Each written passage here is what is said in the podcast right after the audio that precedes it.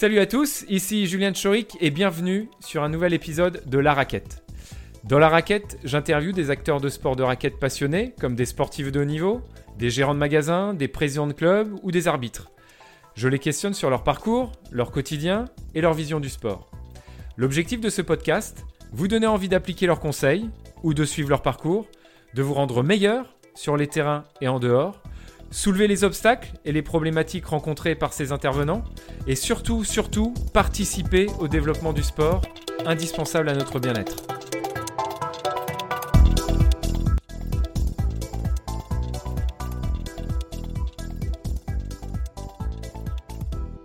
Donc aujourd'hui, nous accueillons euh, Patrick Loiseau, euh, président du club du badminton de Oulin, donc le BACO, qui est euh, un des clubs phares ou le club phare de la région Auvergne-Rhône-Alpes.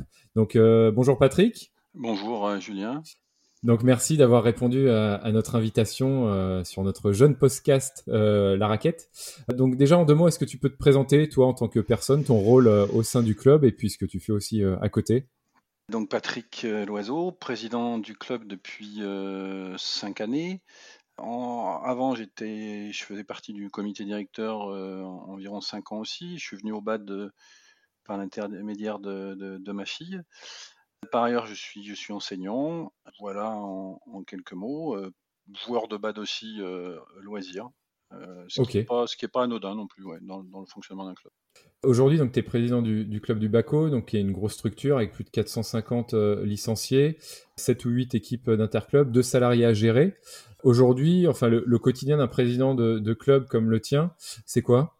Bah, C'est à peu près, euh, le quotidien, c'est déjà à peu près un mi-temps, presque. C'est plus une, une vingtaine d'heures par semaine, facilement. D'accord, donc à côté de ton, boulot d'enseignant, tu, tu travailles 20 heures. donc de manière pas tout à fait répartis comme ça, mais avec des coups de bourre, avec des semaines où on a un petit peu moins de temps. Donc voilà, c'est beaucoup, beaucoup de, temps quand même euh, passé sur une structure comme la nôtre. Oui. Et donc, euh, comme mission euh, précise que, que tu as enfin, dans ces 20 heures, c'est du management de salariés c'est du... Voilà, bah alors il y a, y a, tout l'aspect management de salariés, donc au fil de, l'année. Projet, donc projet du club, c'est-à-dire avant de, de, démarrer une saison, ben, on a cadré la saison sur tout ce qu'on allait faire. Mmh grosse trame de ce que les salariés feront euh, au travers de la saison, avec un, le fil conducteur étant un calendrier en fait. Déjà de nos, de nos actions, le calendrier fédéral, etc. Et, ce qui nous permet aussi de, de répartir leur, activité à eux, quoi, d'avoir une trame comme ça qui est, qu'on va suivre tout au long de l'année. Donc il y a cette partie-là, et puis après il y a une énorme partie sur, euh, sur les relations, alors à la fois de représentation avec les, avec les communes, avec, les, avec l'institution de manière générale, et puis tout ce qui est demande de subventions, ou construction de projets qui nécessitent, euh, pour lesquels on demandera des, moyens, alors type, euh, type ANS, euh, Agence nationale mmh. du sport. donc aujourd'hui, pour un club comme le nôtre, c'est au minimum une quinzaine de dossiers, si ce n'est plus, une petite vingtaine de dossiers par an, quoi, à constituer. Ok.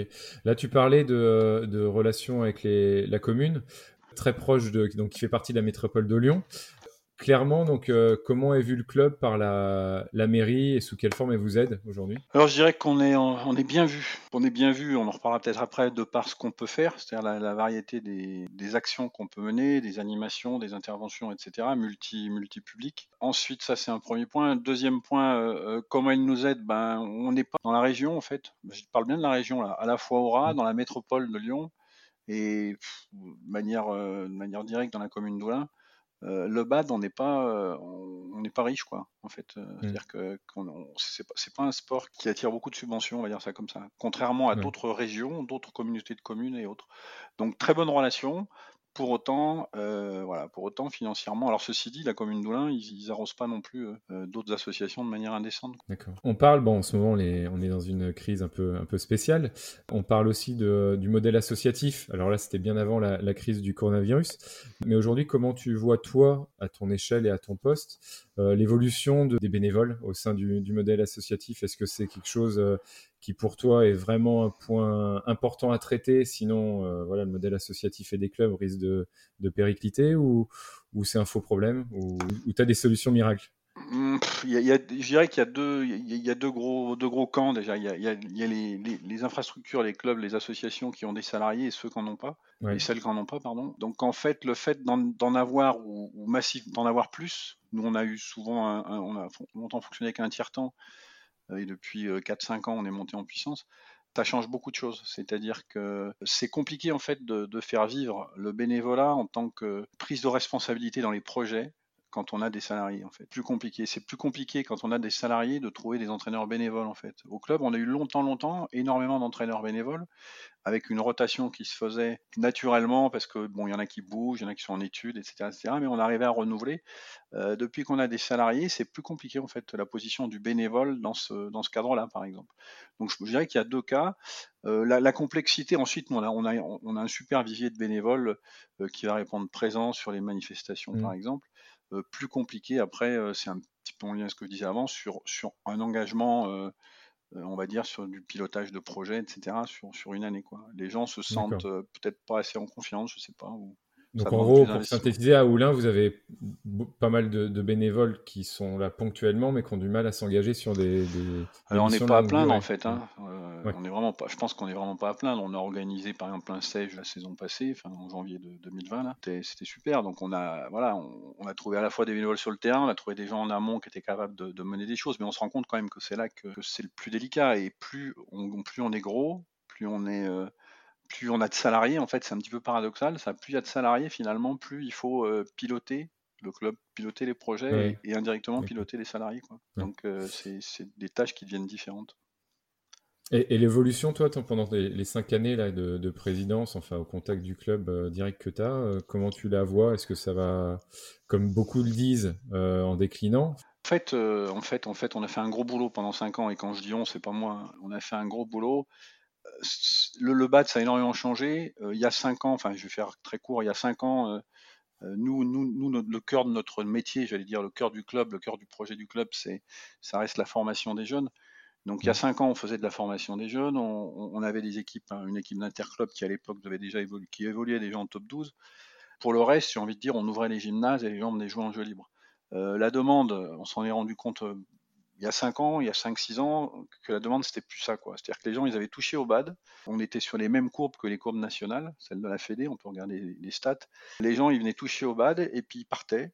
Il restait un an, ils partaient, etc. Et il y avait un turnover comme ça, et à un moment donné, on a atteint un palier. Donc on l'avait aussi atteint, ce palier, et la demande était différente. Les gens, ils voulaient, ils, veulent être sur du cours encadré. Alors, cours encadré, cours animé, euh, en tout cas, ils veulent dans un groupe avec, euh, avec euh, j'allais dire, un entraîneur, un animateur qui s'occupe d'eux. Et, et, en fait, on a complètement, nous, développé ça. Et le, résultat, c'est qu'aujourd'hui, alors en lien avec, euh, parce que ça, ça fonctionne, mais il faut avoir des moyens, des moyens euh, à la fois humains, donc c'est l'emploi, euh, et puis des moyens matériels, c'est l'intercommunalité au club, et donc des gymnases mis à disposition dans d'autres communes. On a créé ces créneaux et on est, on est passé en trois ans de 380 licenciés. Enfin, il y a, deux ans, en fait, en deux, il y a deux ans, on était 380. La saison dernière, 412, je crois, et cette année, 450. Donc voilà, donc euh, je dirais qu'on a, on a, on, vit tout à fait bien cette période. C'est vraiment une entreprise, quoi. Donc, euh, donc l'investissement est lourd et il faut rester, euh, comment dire, faut rester, il faut rester actif, faut rester, voilà, tout le temps avec des nouveaux projets, des nouvelles idées, ça c'est sûr. Les gens, c'est ce qu'ils recherchent aujourd'hui. Hein. Et tu parlais donc de, de la formation jeune. Alors c'est vrai que le BACO, c'est un club phare, je disais, fait un peu dans tous les, dans tous les domaines. C'est-à-dire que c'est un club qui est aujourd'hui en top 12, vous avez 7-8 équipes d'interclub. Euh, la formation oulinoise est reconnue depuis maintenant des années avec à sa tête euh, Sylvain Janier, donc l'entraîneur euh, historique du club, avec sous, beaucoup de médailles au championnat de France jeune, par exemple, depuis, depuis des années. Un nombre de loisirs qui est aussi important et qui augmente, je crois, chaque année.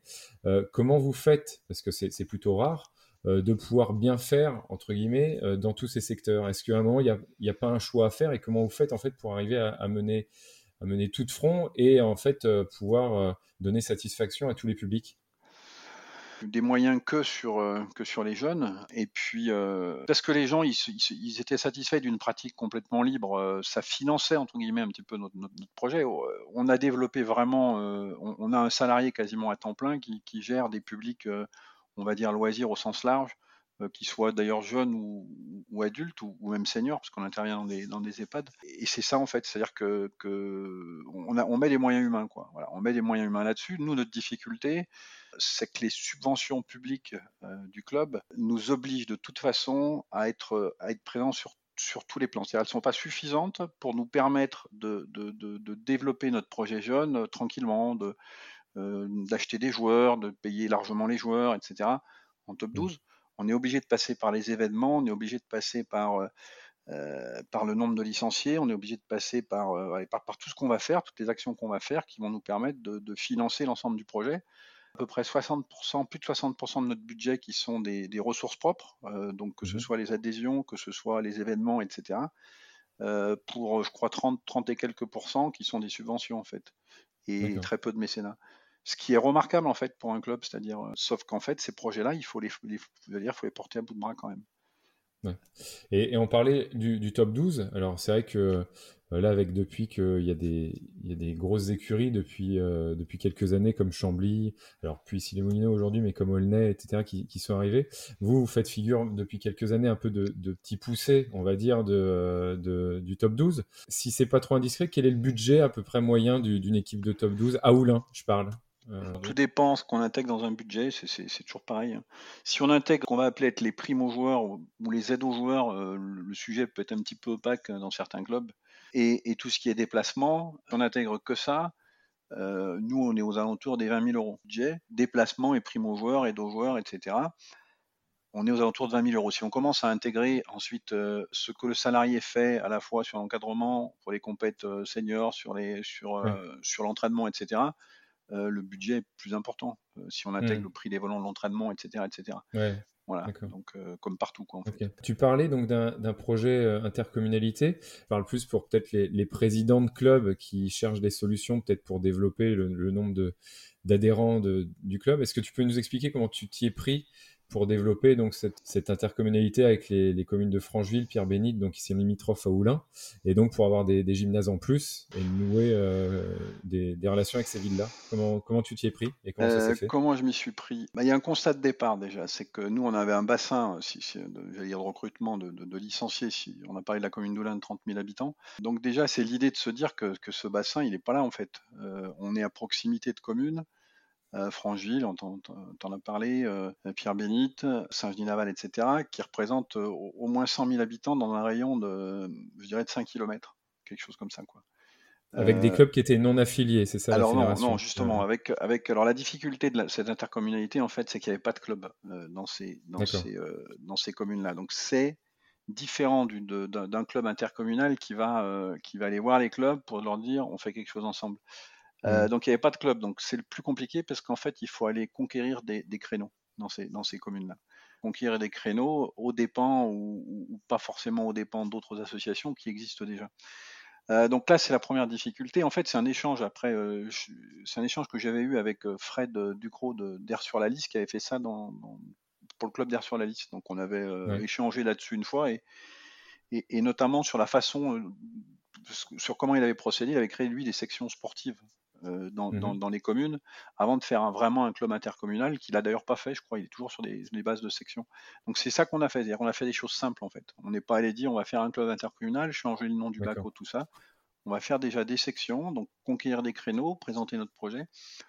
Et, euh, ensuite on verra. Donc le on verra en l'occurrence, bah, c'était cette année quoi. C'est-à-dire que dans l'histoire de, cette intercommunalité-là, il y avait les élections. Issu des élections, euh, j'avais programmé des rendez-vous dans les communes respectives, etc., pour voir si on allait plus loin, euh, si déjà on était satisfait de manière réciproque, et comment on allait plus loin. C'est-à-dire, est-ce qu'on changeait le nom, est-ce qu'on devenait réellement un club intercommunal? Mmh, voilà, donc, euh, donc là, c'est un petit coup de frein à, ça. Euh, on va voir, on va voir comment ça se passe. D'accord. Et, comment, comment tu présentes, enfin, quand, euh, je sais pas, tu vas voir l'adjoint au sport de, de, Francheville, par exemple, et que ton club s'appelle le, le Baco Doulin, je suppose que c'est un frein, donc comment tu contournes ça, enfin, comment tu présentes la chose Présente la chose. Le, basket club de Francheville aura forcément la préférence de l'adjoint à la section badminton du Baco. Alors, je présente la chose en présentant notre sport déjà, le, BAD, présentant euh, l'intérêt qu'il peut avoir pour les jeunes et pour les adultes sous sa forme encadrée, parce que c'est notre, euh, c'est notre, c'est le leitmotiv, quoi. C'est-à-dire, on, va, on va proposer des choses qui sont encadrées. L'aspect, l'aspect sport santé qu'il peut avoir, l'aspect diversité, c'est-à-dire qu'on on le sait tous, le BAD c'est un sport, enfin attraction, diversité des publics qui peuvent qui peuvent jouer. On sait que c'est un sport facile d'accès.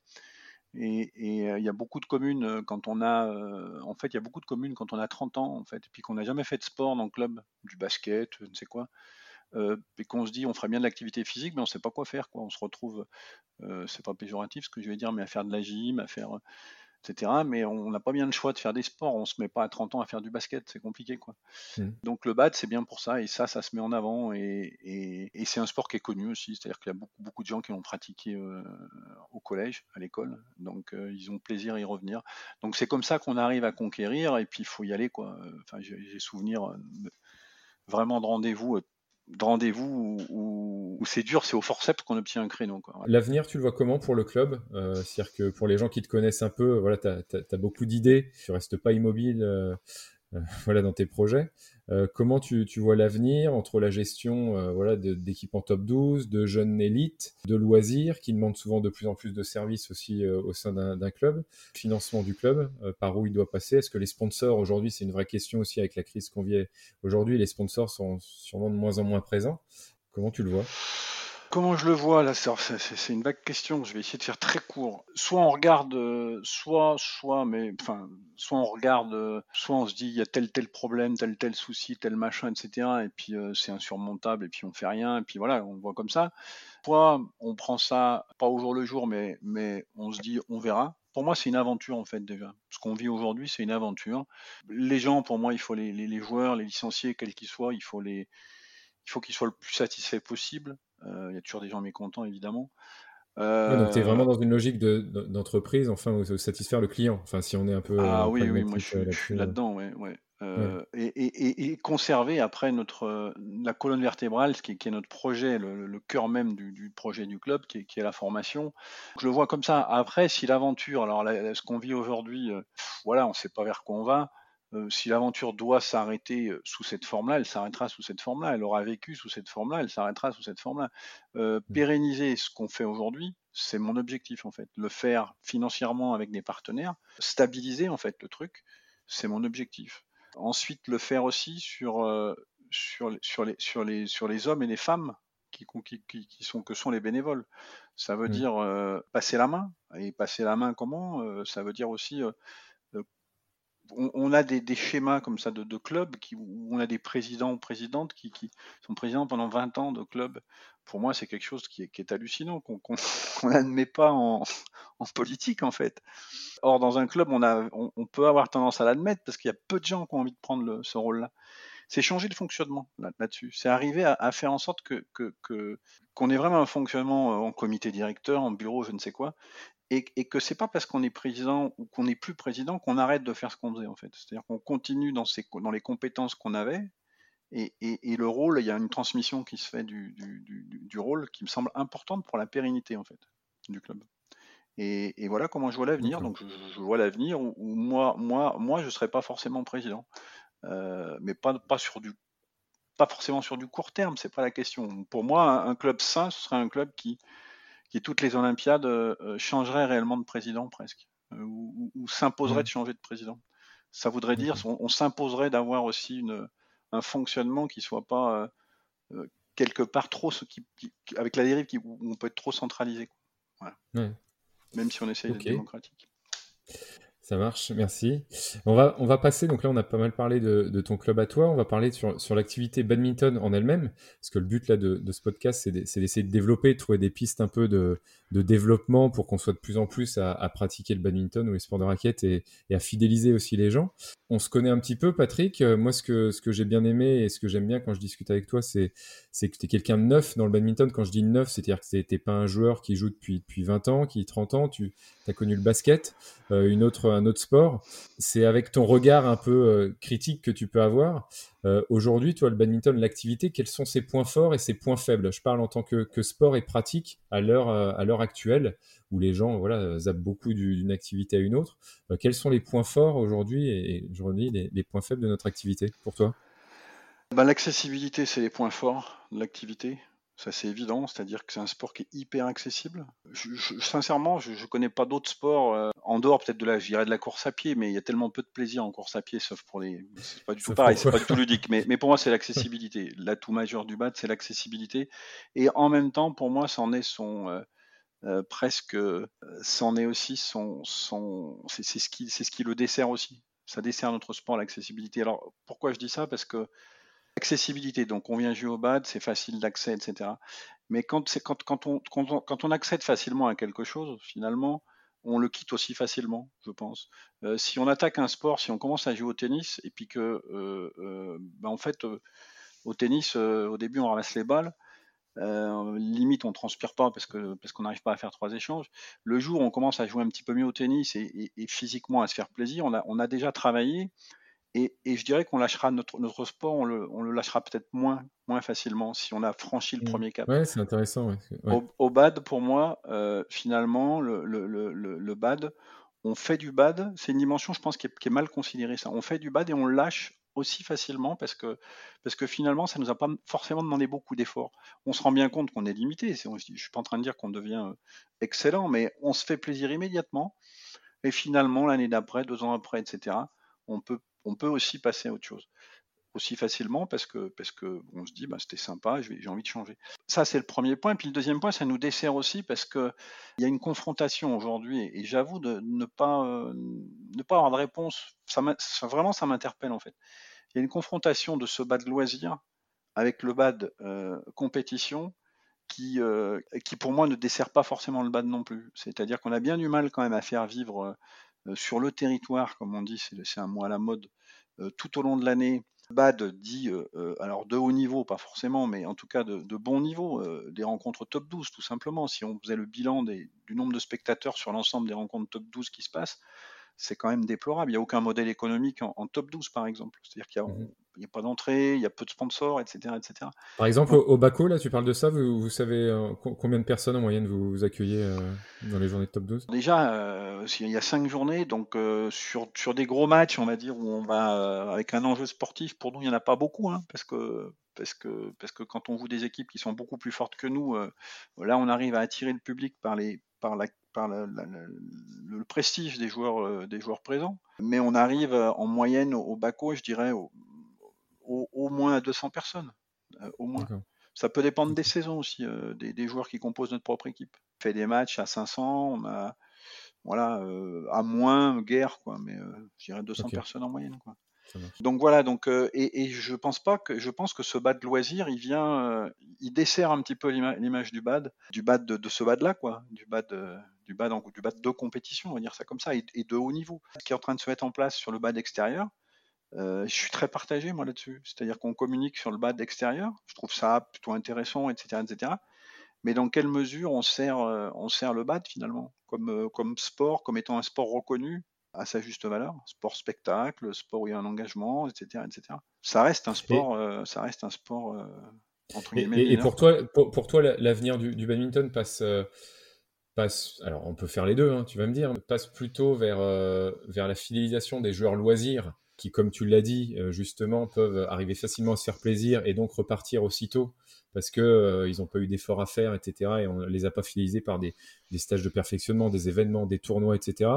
Ou plutôt un modèle dans le haut niveau pour réussir à avoir des champions, qu'on parle un peu plus du badminton dans les médias, sachant que les, les deux sont pas dissociables, hein, mais, mais, pour toi la priorité, ça serait à mettre euh, sur, quoi C'est le projet fédéral, hein, ce que tu décris là, c'est-à-dire les trois axes, notamment la fidélisation, notamment les médailles et puis les, tout, public, etc.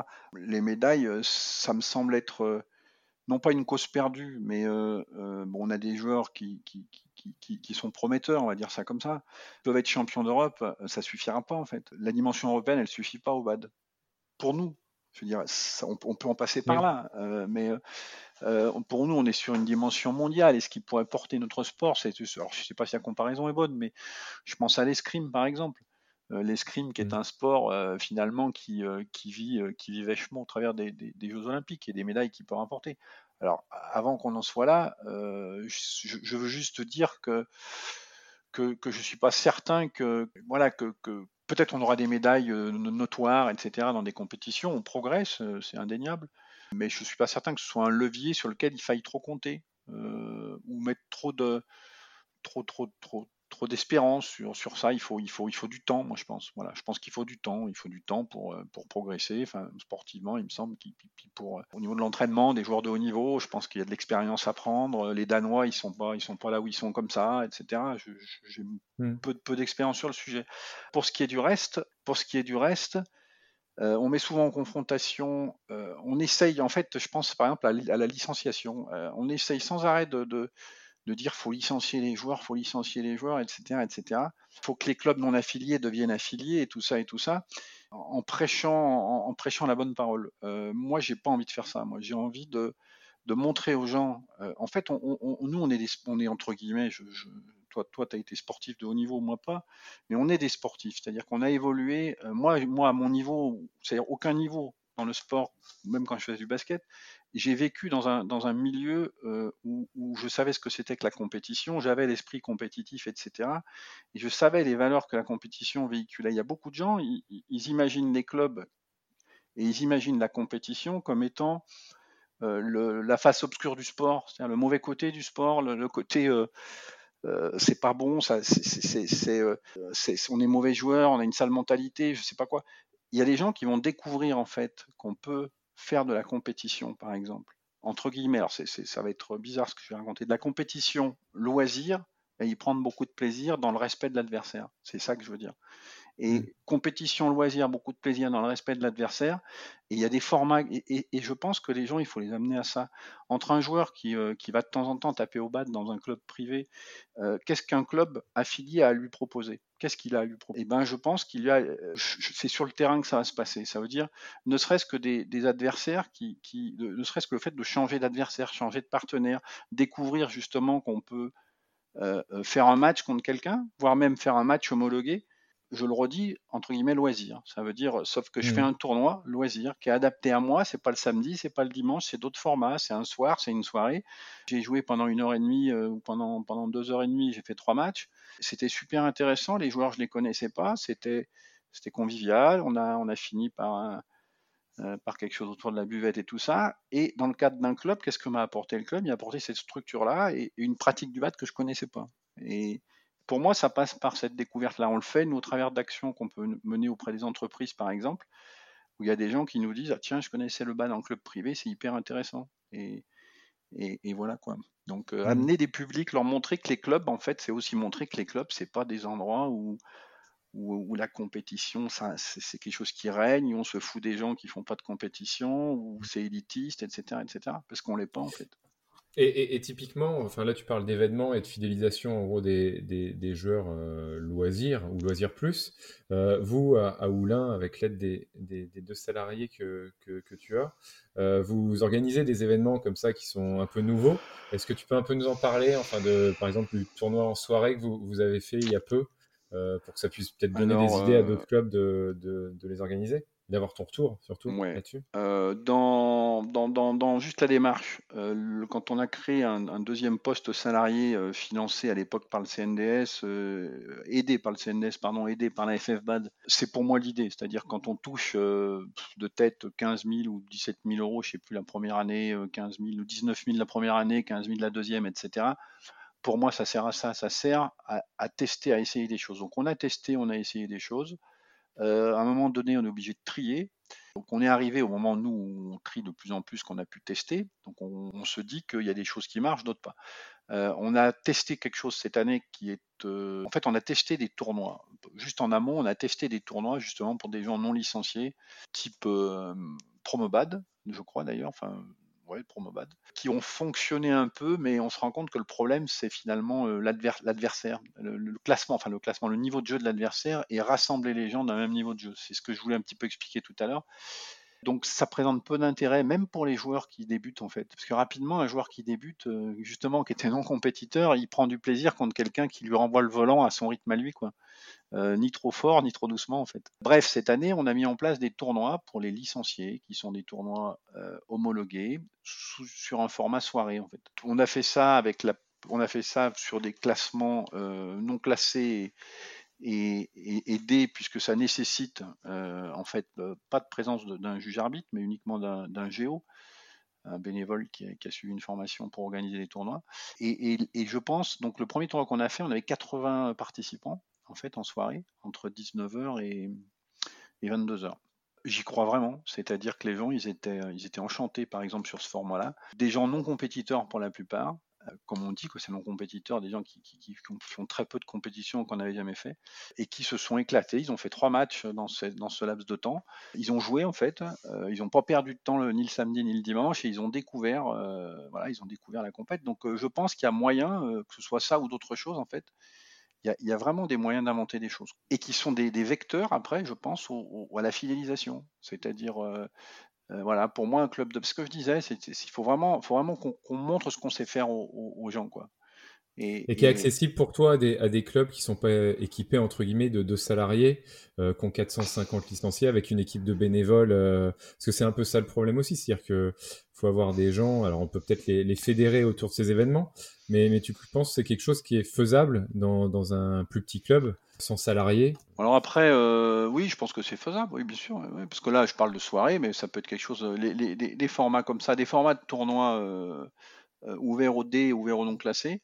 Je, m'excuse, je parle de D, mais c'est les P. Ouvert au P, je vais y arriver, ouvert au P au non classé, ça se fait sans, sans JA, donc avec un Géo, donc c'est une formation qui n'est pas hyper compliquée, et c'est bien sûr que c'est accessible aux, clubs qui n'ont pas de salariés, etc. Mais après, il y a, pour moi, il y a dimension aussi pour, entre guillemets, ce qu'on va appeler les petits clubs. Je dis bien entre guillemets parce qu'on me dit toujours qu'on est un gros club, nous. enfin, c'est pas entrer dans ce débat, mais c'est. Euh, on a beaucoup de projets, ouais. Ça, ça c'est vrai, mais après, on n'a pas, pas forcément beaucoup de moyens, quoi. Euh, hmm. euh, parce qu'on les dépense, nos moyens. Donc après, la question pour moi, c'est aussi vraiment, moi j'ai envie d'encourager, si je devais encourager les, entre guillemets, ce qu'on appelait les plus petites structures, etc., c'est d'aller vers, la formation des jeunes, quoi, aussi, voilà. Parce que parce que c'est hmm. le cœur même des, euh, c'est aussi ce qui fait qu'un club, un club de bad qui se crée avec des copains au départ euh, qui, qui aiment le bad, ils sont 3, ils sont 5, après ils sont 15, ils sont 20, il y a un bon petit groupe qui fonctionne, etc. S'ils si, s'ils ont envie de continuer, ben c'est comme dans tout, il, faut amener du sang nouveau. Quoi. Ça, vient, ça vient soit par des gens qui vont intégrer la structure, soit par les jeunes qu'on va former, qui vont devenir plus forts que nous. Et, et sans parler de niveau extraordinaire. Hein, mais donc, donc voilà, moi j'invite, pour moi, pour moi un, club, je viens du basket, n'importe quel club de basket et joué dans un club de campagne, euh, il y avait une école de, basket, quoi. Euh, ce qu'on appelait une mmh. école de basket encadrée par des bénévoles qui n'étaient pas forcément très bons comme entraîneurs, mais il y avait énormément de générosité, il y avait, euh, et puis on s'éclatait, quoi. Et, c'est ça que c'est ça que je trouve, je trouve bien dans, des clubs et qui peut, parce qu'il faut pas oublier que c'est chez les parents aussi qu'on trouve souvent des bénévoles. Euh, c'est là que les, qu'on, trouve vraiment, vraiment des bénévoles. Donc voilà. Donc fidéliser, ouais, montrer ce qu'on sait faire et, et, des projets, des projets, un projet, ça peut être ambitieux, moins ambitieux, ça peut être un projet quoi. Pour, finir un peu cette, euh, cette entrevue là, j'avais des petites questions là, euh, enfin on va dire plus personnelles là sur ces 50 présidences. Est-ce qu'il y a des choses que, que tu te dis que si c'était à refaire, tu, tu les ferais pas, enfin des, des, erreurs, alors plus ou moins grandes, hein, mais des choses euh, où tu t'es dit ah bah c'était une bonne idée mais au final c'est devenu une mauvaise idée Je suis pas comme ça moi. Ouais. Bah, tant mieux alors. Non mais après après je vais juste juste préciser, ma pensée quand même. Euh, les erreurs j'en fais et je suis conscient des erreurs que je fais. Après pour moi une erreur euh, elle me sert juste elle me sert juste à la fois d'après quoi. À enrichir j'allais dire j'allais dire enrichir mon vocabulaire. En tout cas enrichir mon champ visuel, etc.